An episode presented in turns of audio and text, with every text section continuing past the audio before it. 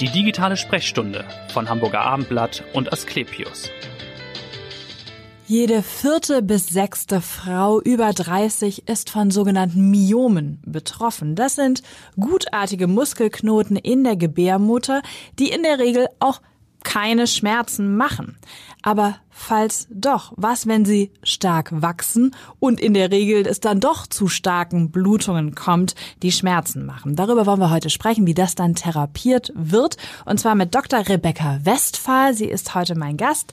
Sie ist Oberärztin in der Abteilung für Gynäkologie und Urogynäkologie an der Asklepios Klinik Altona. Herzlich willkommen, Frau Dr. Westphal. Ja, hallo, schön, dass ich hier sein darf. Mein Name ist Vanessa Seifert und ich freue mich sehr auf diese digitale Sprechstunde mit Ihnen. Ich habe das schon gesagt, Frau Dr. Westphal, Myome sind erstmal grundsätzlich kein Grund zur Sorge, aber 20 Prozent der betroffenen Frauen leiden eben doch und haben Beschwerden. Was sind denn die Symptome? Also die häufigsten Symptome, die Myome machen, ähm, sind vor allen Dingen eine verstärkte Regelblutung. Das meistens auch so, wenn es so in Richtung Wechseljahre geht, also so ab Anfang Mitte 40. Also die Wechseljahre sind ja ein relativ langes Zeitintervall, also so ab Anfang Mitte 40 habe ich gerade schon gesagt, ähm, kann es mhm. so losgehen, dass diese starken Blutungen ähm, dann auch störender und auch den Alltag einschränkender werden.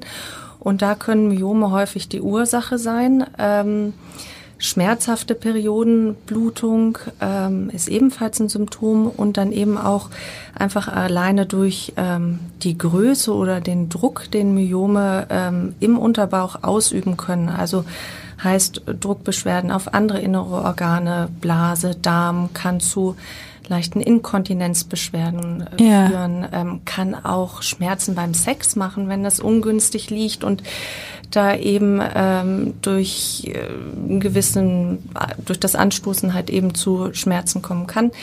Ähm, kann auf dem Darm Beschwerden machen, habe ich gerade schon gesagt. Mhm. Kann ähm, zu ähm, kann teilweise auch dafür zu führen, dass der ähm, dass der Urin von der Niere nicht richtig in die Blase transportiert werden kann, wenn das Myom ungünstig liegt, also auf dem Harnleiter liegt, ähm, was dann zu einem Nierenaufstau führen kann.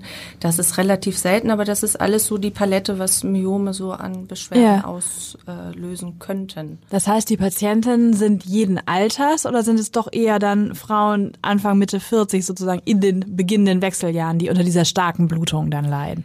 Also man muss sagen, dass Myome ähm, häufig oder eigentlich fast immer von ähm, Hormonen zum Wachstum angeregt werden. Und das heißt, wenn sich der der Hormonstatus in Richtung Wechseljahre nochmal grundlegend verändern, dass das ähm, über einen gewissen Zeitraum dazu führen kann, dass die Myome einen starken Wachstumsanreiz mhm. nochmal bekommen können. Und das meistens dann die äh, Zeit ist, wo Myome am häufigsten symptomatisch werden. Aber die können natürlich auch im jüngeren Alter schon Beschwerden machen, je nachdem, nach, ja. wo die liegen oder ähm, wie groß sie sind. Ähm, häufig ähm, werden Myome auch im Rahmen von der Kinderwunschbehandlung festgestellt, ähm, wenn Frauen halt eben ungewollt kinderlos bleiben. Nicht schwanger werden können genau, oder man sich fragt, was ist die Ursache dafür, ne? Ganz genau. Mhm. Und ähm, wie gesagt, da können Myome oder ein Symptom von Myomen kann auch sein, eben eine ähm, ungewollte Kinderlosigkeit oder nicht schwanger zu werden. Und woher kommen Myome überhaupt? Was ist die Entstehungsgeschichte? Sie haben schon gesagt, Hormone befördern das Wachstum, aber wie entstehen die überhaupt in der Gebärmutter? Also da gibt es ähm, tatsächlich verschiedene ähm, Faktoren, die darauf ähm, Einfluss haben. Also man geht davon aus, dass es eine, ähm, ja, eine Veranlagung gibt, auch eine genetische Veranlagung. Also wenn in einer Familie, also die Mutter oder mhm. die Tante, Oma schon am Myom ähm, erkrankt oder Myome hatte, ähm, dass dann das Risiko höher ist, ähm, genetisch gesehen, dass ähm, die Patientin, die Verwandten dann eben auch ähm, Myome entwickeln können. Es gibt tatsächlich auch eine, ähm, eine ethnische Komponente, dass ähm, ähm, Patientinnen äh, beispielsweise mit ähm, einem afrikanischen Hintergrund eher Myome äh, mhm. entwickeln. Ähm, genau. Aber man weiß nicht warum, ne? Oder Es gibt gewisse Gene, die äh, nach und nach jetzt so identifiziert werden, aber die Forschung dazu ist äh, mhm. noch gar nicht so weit fortgeschritten tatsächlich. Mhm. Also wie viele Frauenthemen tatsächlich eigentlich bis heute noch gar nicht so ähm, so erforscht sind. Ne? Genau, mhm. Einzug in, in die Forschung gefunden haben. Ähm, und ähm, Sie haben das ja vorhin schon gesagt, wie viele Frauen eigentlich betroffen ja. sind. Es ist eigentlich fast erschreckend, wie wenig es dazu eigentlich an, an äh, wirklich klaren Erkenntnissen gibt. Mhm. Ähm, was tatsächlich auch, ich habe ja gesagt, dass Myome, die ähm, werden durch Hormone zum Wachstum angeregt. Und das kann halt eben in den, ja, vor den Wechseljahren oder in den Wechseljahren sein. Aber es gibt zum Beispiel auch Faktoren wie zum Beispiel starkes Übergewicht, weil einfach das, ähm, gerade das Bauchfett ja auch ein ähm, Hormon aktives Organ ist, also wir sagen mhm. ein endokrines Organ und gerade viele Östrogene auch ausschüttet, die dann auch wieder ähm, das Myom zum Wachstum anregen können.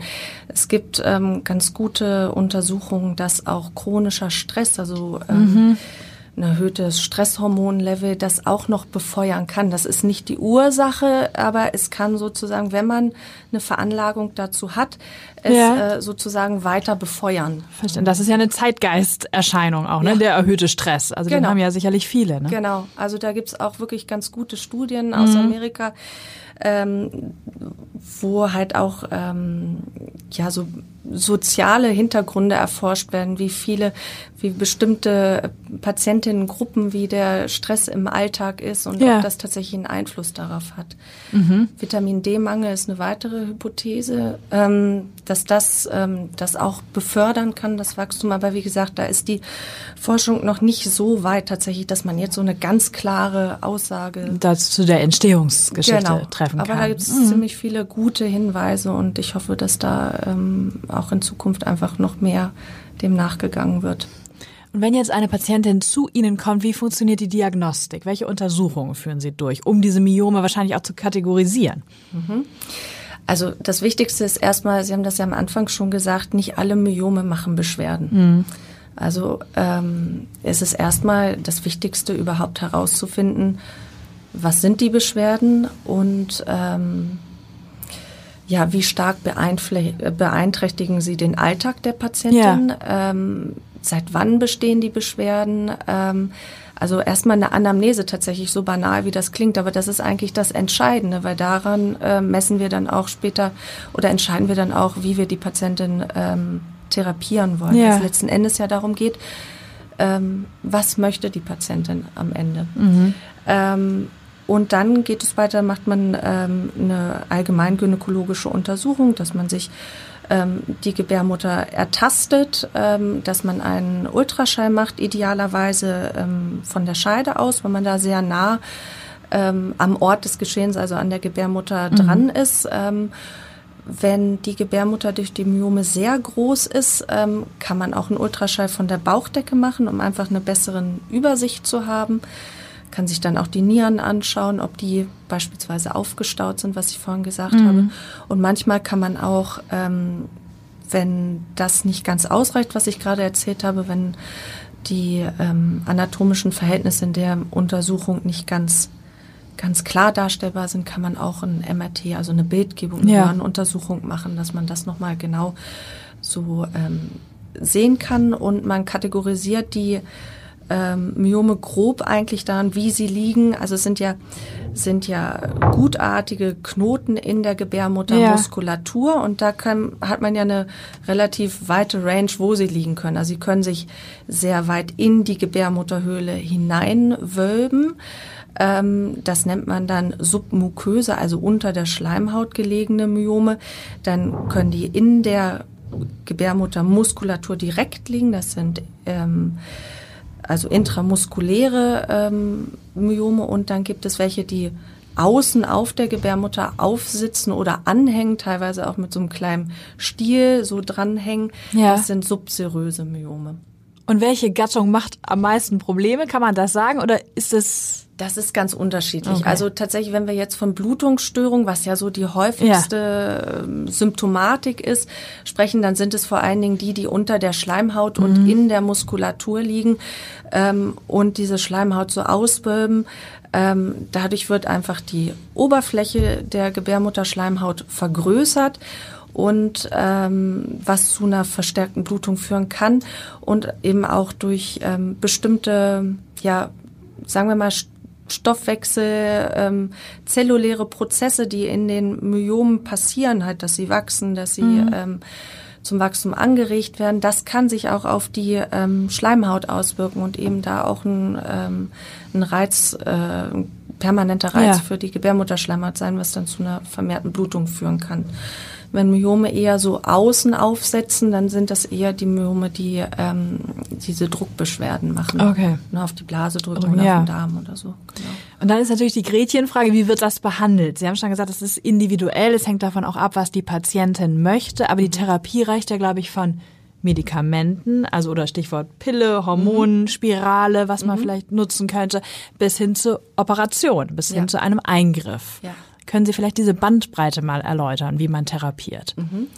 Ja, also das Wort Bandbreite finde ich ganz gut, weil es ist halt ähm, tatsächlich, ähm, mittlerweile haben wir wirklich ähm, viele verschiedene Therapiemöglichkeiten. Also wir können der Frau tatsächlich einiges anbieten und ähm, dann so ganz individuell, wie gesagt, auf die Bedürfnisse anpassen. Und das finde ich ist, wie gesagt, das Entscheidende.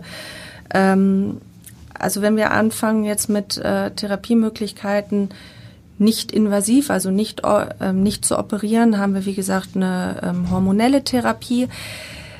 Ja, es wird häufig die Pille verschrieben und auch die, ähm, die Spirale, also vor allen Dingen Hormonspirale, mhm. kann die Beschwerden teilweise verbessern. Äh, tatsächlich zur Pille selber gibt es nicht klare äh, Daten, ob das jetzt deutlich das Myomwachstum reduziert. Also es gibt ähm, tatsächlich auch Myome, die unter der Pille äh, wachsen. Das muss halt ganz individuell, also muss einfach, das ist sehr sensibel, wie die Hormone sozusagen ja. eingestellt sein müssen, damit es zu einem, ähm, damit das Wachstum der Hormone eingeschränkt wird.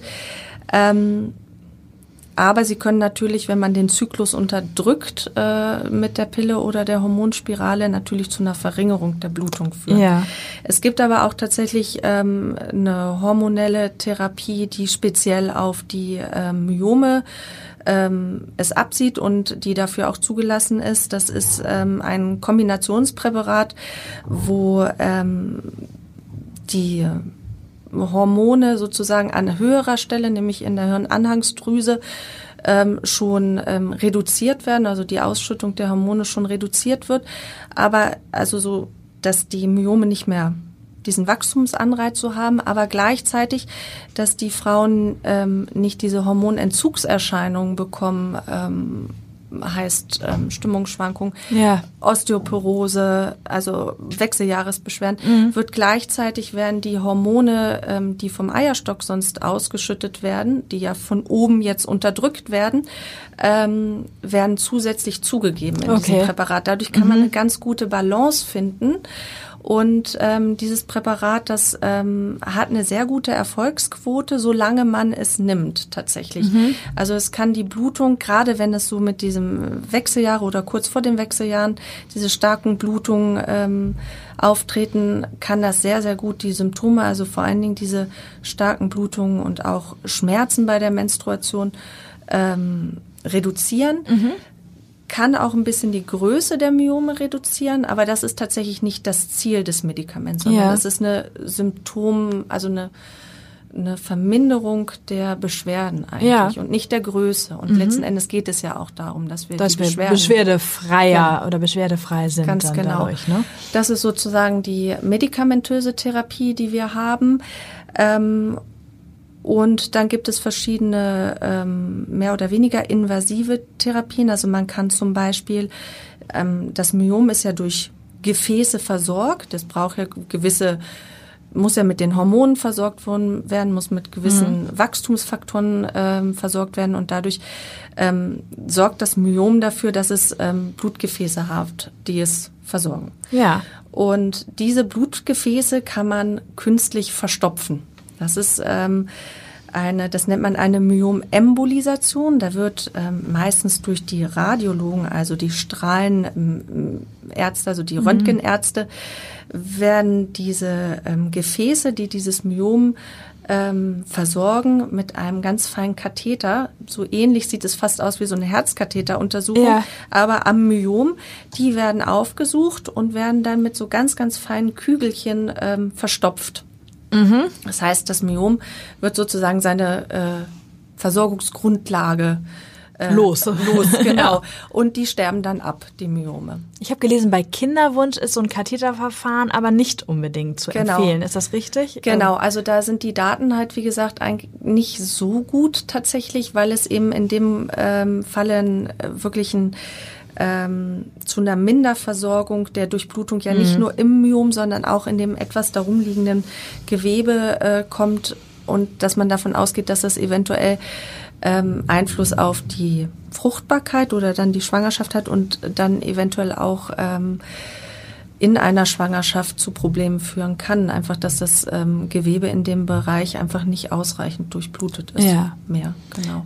Gucken wir vielleicht mal auf ein besonders schonendes Verfahren, ja. auf das Sonata-Verfahren oder die Sonata-Behandlung. Sie waren ja. in Hamburg die erste Klinik, die das angeboten hat. Mittlerweile ja. machen es, glaube ich, ein oder zwei andere auch. Aber Sie haben schon 120 Patientinnen so behandelt.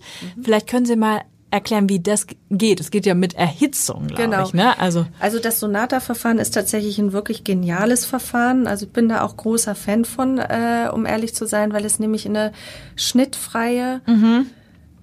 ganz, ganz, ganz gering invasive Therapie der Myome ist. Also man muss sich das so vorstellen, man geht mit einer kleinen Sonde durch die Scheide, durch den Gebärmutterhals in die Gebärmutter hinein. Am Ende dieser Sonde ist ein mini kleiner Ultraschallkopf, der ungefähr so groß ist wie die Fingerkuppe vom, vom kleinen Finger. Und man ist also direkt vor Ort, kann sich die Myome im, mit diesem kleinen Ultraschall vor Ort anschauen.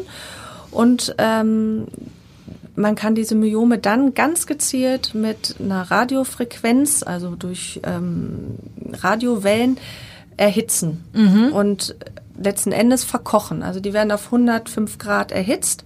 Und man kann das in diesem ähm, unter diesem Ultraschall wirklich so einstellen, dass man nur dieses Myom also kein umliegendes Gewebe genau. verletzt. Ne? Genau, das ist ja genau. immer. Mhm. Und das Tolle ist zum Beispiel auch gerade, wenn es um Kinderwunsch geht, man kann das so einstellen, dass die Gebärmutter Schleimhaut geschont wird. Also dass wir die nicht mit angehen. Ja. Und dadurch ist es halt einfach sehr, sehr schonend. Wir haben, wie gesagt, keinen Schnitt. Genau, wir also narbenfrei, ne? Das ist Ganz ja auch genau. entscheidend. Genau. Ne? Und die Myome, die werden dann, ähm, die gehen dann, werden dann innerhalb der nächsten Wochen, Monate bis zu einem Jahr eigentlich vom Körper nach und nach abgebaut. Also es ist anders als bei, wo ich vielleicht gleich noch drauf komme, operative Verfahren.